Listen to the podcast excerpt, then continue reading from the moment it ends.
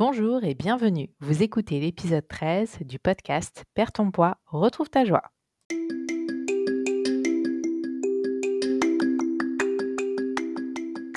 Perds ton poids, retrouve ta joie, le podcast qui vous offre un autre regard et des outils pour venir à bout des kilos en trop pour de bon. Je suis Constance Chapalin, coach de vie et coach en perte de poids certifié, diplômée en naturopathie. Je pratique également les soins énergétiques. Perds ton retrouve ta joie est un podcast que vous retrouverez tous les jeudis et dans lequel je partage mon expérience, mes recherches, mes compréhensions et les outils qui m'ont permis de changer mon rapport à la nourriture, de retrouver mon poids de forme et de le garder, mais aussi de pouvoir ressentir de la joie même sans pâte à tartiner.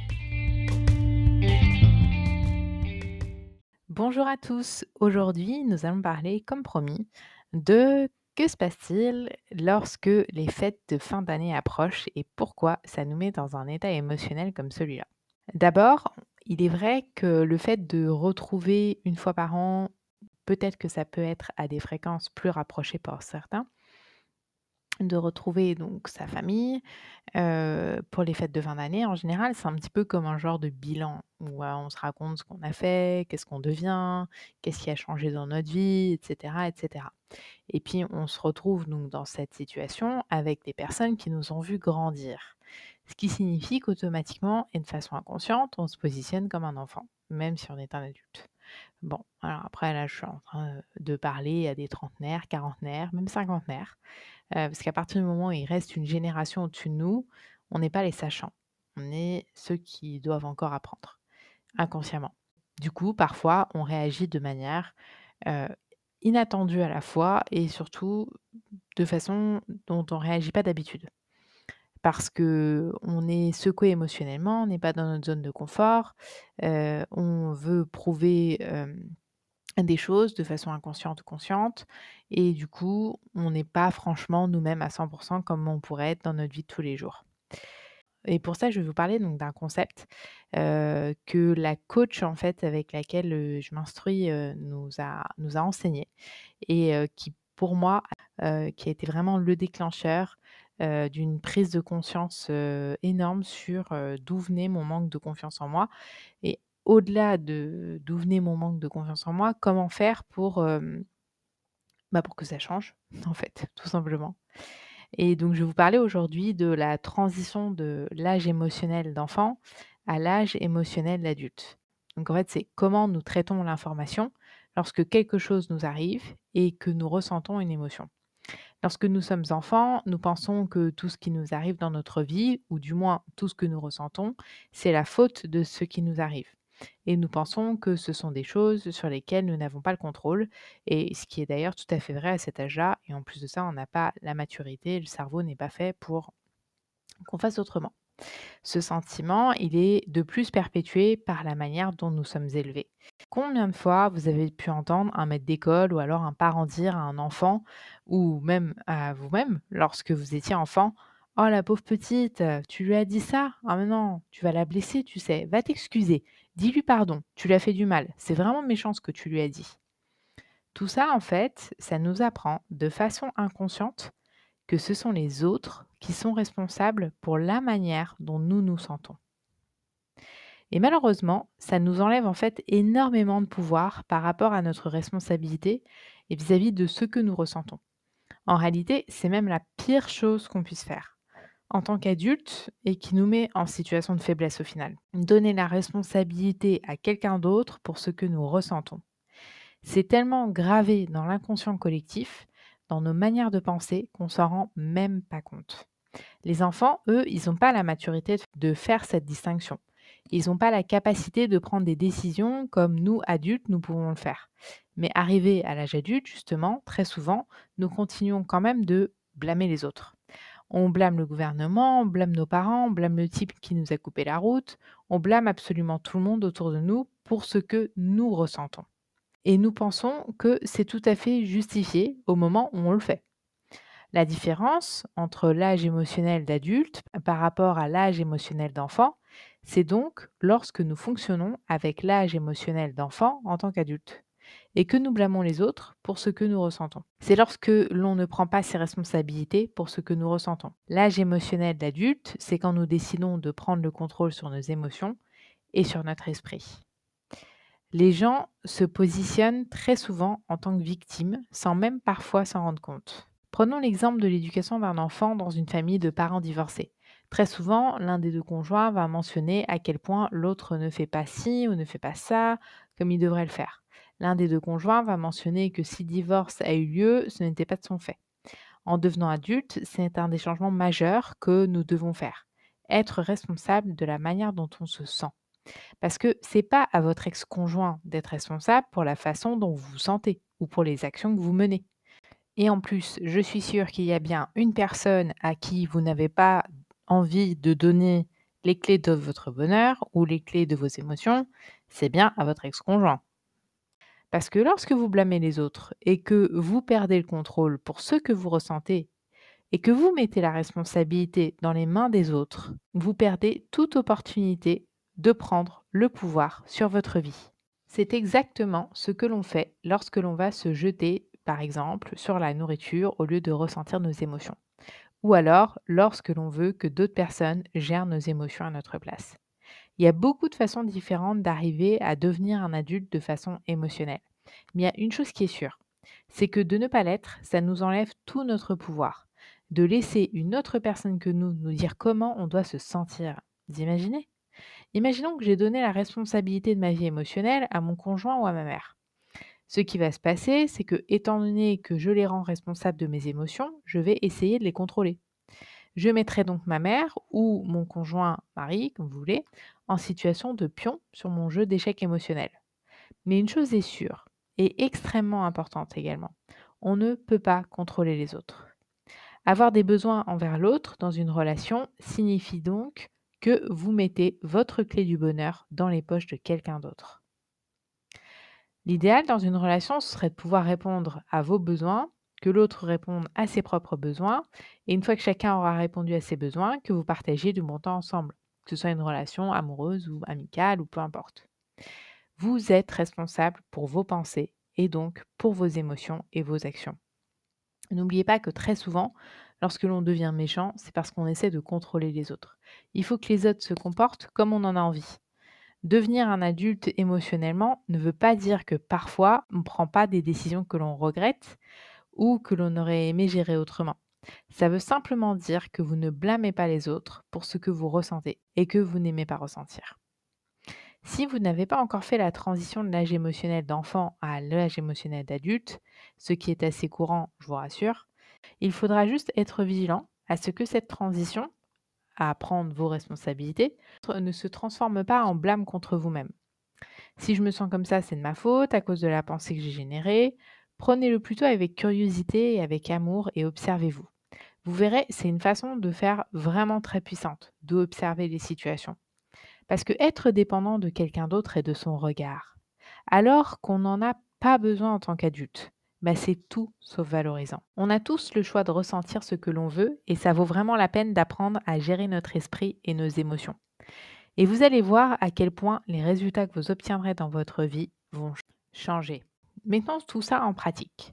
Le soir de Noël, vous vous, apprêtez à vous servir une coupe de champagne, vous discutez brièvement avec le cousin Alfred qui vous demande où est-ce que vous en êtes dans votre carrière professionnelle.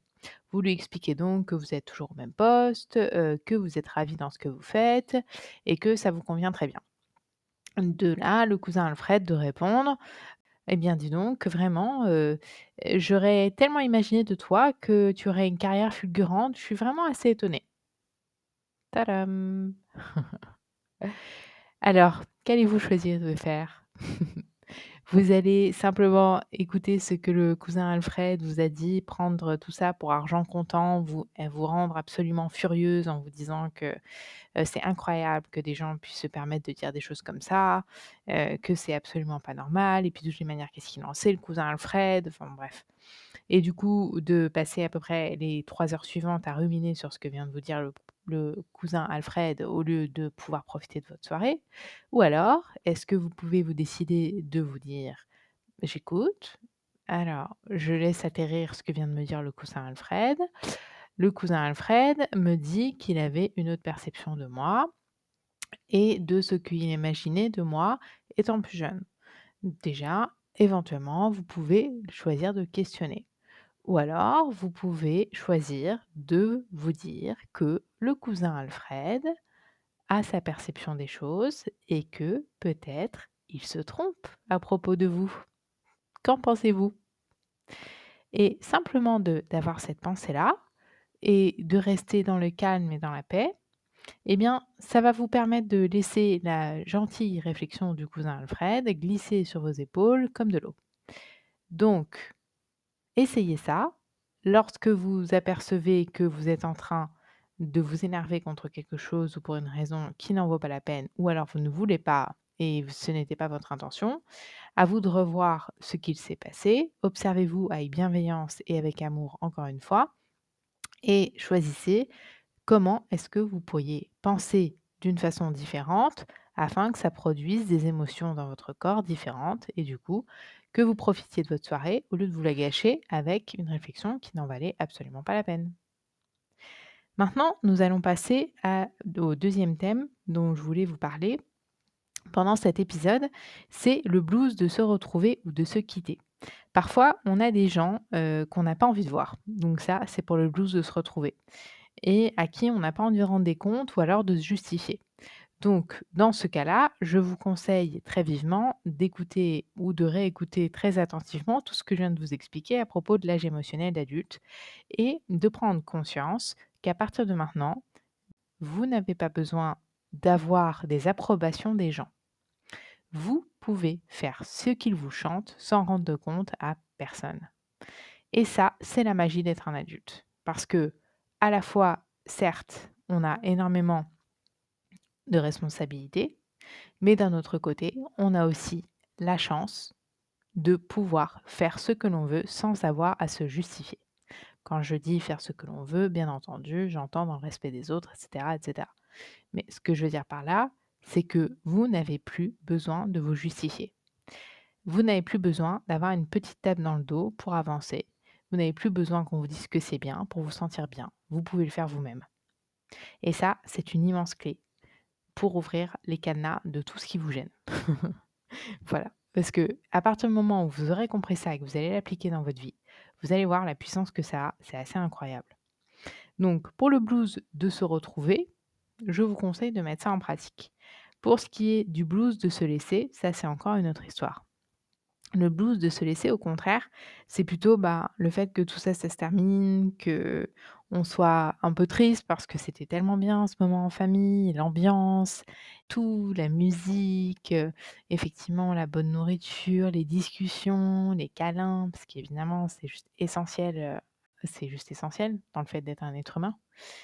Et puis tout d'un coup, tout ça, ça se termine et on va devoir retourner dans notre quotidien, reprendre notre train, retourner peut-être dans une ville dans laquelle on n'aime pas vivre ou alors retrouver un boulot qu'on n'aime pas. Heu, bref, tout plein de choses, qui vont nous ramener, dans notre réalité alors que là, quelque part, c'est un espèce de d'espace, préservé, sécurisé, sécurisant, que l'on a vécu et du coup, ce petit blues, qui ressemble beaucoup au blues du dimanche soir mais en encore plus fort. Et bien, mmh, en fait, ce blues, très souvent, il va être lié à un sentiment, en entre guillemets «inconscient» d'abandon, de se dire: «Ah bah, ça y est, je me retrouve seule, je retourne dans une vie, que j'aime, peut-être, qu'à moitié ou peut-être qu'à 70% Ça nous fait nous sentir un peu désemparés. Et ce que je vous conseille par rapport à ça, c'est la chose la plus simple que vous puissiez faire, même si elle est pas facile à mettre en pratique et elle est contre-intuitive elle aussi ça va être simplement d'accepter. D'accepter cette vibration, de la ressentir, d'évacuer ce qu'il y a à évacuer. Si vous avez besoin de pleurer, bah pleurez en fait. Si vous avez besoin de laisser sortir ces larmes de tristesse, eh bien faites-le. En fait, ce sera la manière la plus rapide que vous allez pouvoir utiliser pour pouvoir évacuer cette sensation, cette émotion euh, à l'intérieur de votre corps. Ça va être la manière, en fait, on appelle ça digérer une émotion. Voilà. Ça va être la manière la plus simple que vous aurez de pouvoir digérer cette émotion. Et, euh, et aussi, je vous conseille de vous poser la question pourquoi ça vous rend triste? Pourquoi ça vous rend nostalgique? Ou pourquoi ça vous rend telle ou telle émotion? Et d'essayer de comprendre un petit peu d'où ça vient.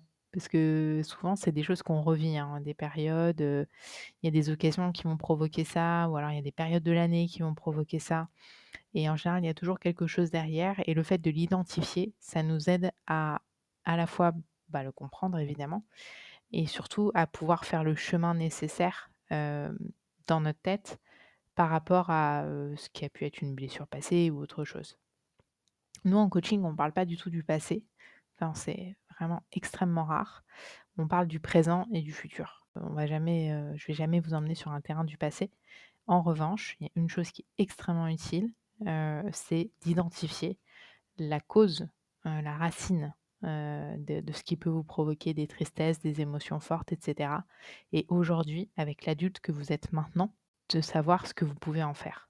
Parce qu'en fait, on a tendance à réagir encore avec nos réactions d'enfant. Alors qu'en réalité, aujourd'hui, on a grandi, on a acquis de l'expérience, on, a, on a développé nos émotions de façon très différente. Mais sur certains terrains, on réagit de manière automatique, en fait, comme si on avait encore 8 ans parce qu'on a pu avoir des blessures, parce qu'il y a eu des choses qui n'ont pas été digérées justement à ce moment-là. Le but de tout ça, ce que je vous conseille vraiment avec ça, c'est simplement déjà de les identifier. Et c'est déjà un énorme pas qui vous permettra de comprendre, d'accepter et de passer à autre chose. Voilà.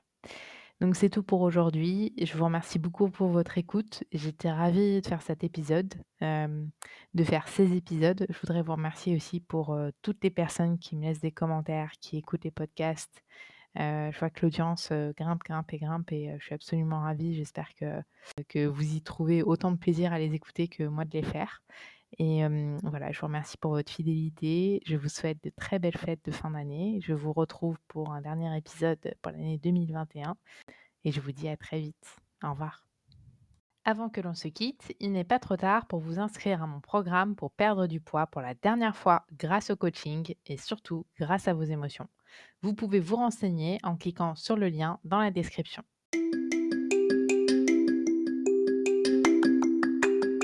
Vous pouvez dès aujourd'hui vous abonner au podcast Perds ton poids, retrouve ta joie sur iTunes ou Spotify, suivre son actualité sur Instagram à l'identifiant Perds ton poids, retrouve ta joie en un seul mot ou sur Facebook à la page Constance Chapalin Coaching, tout attaché.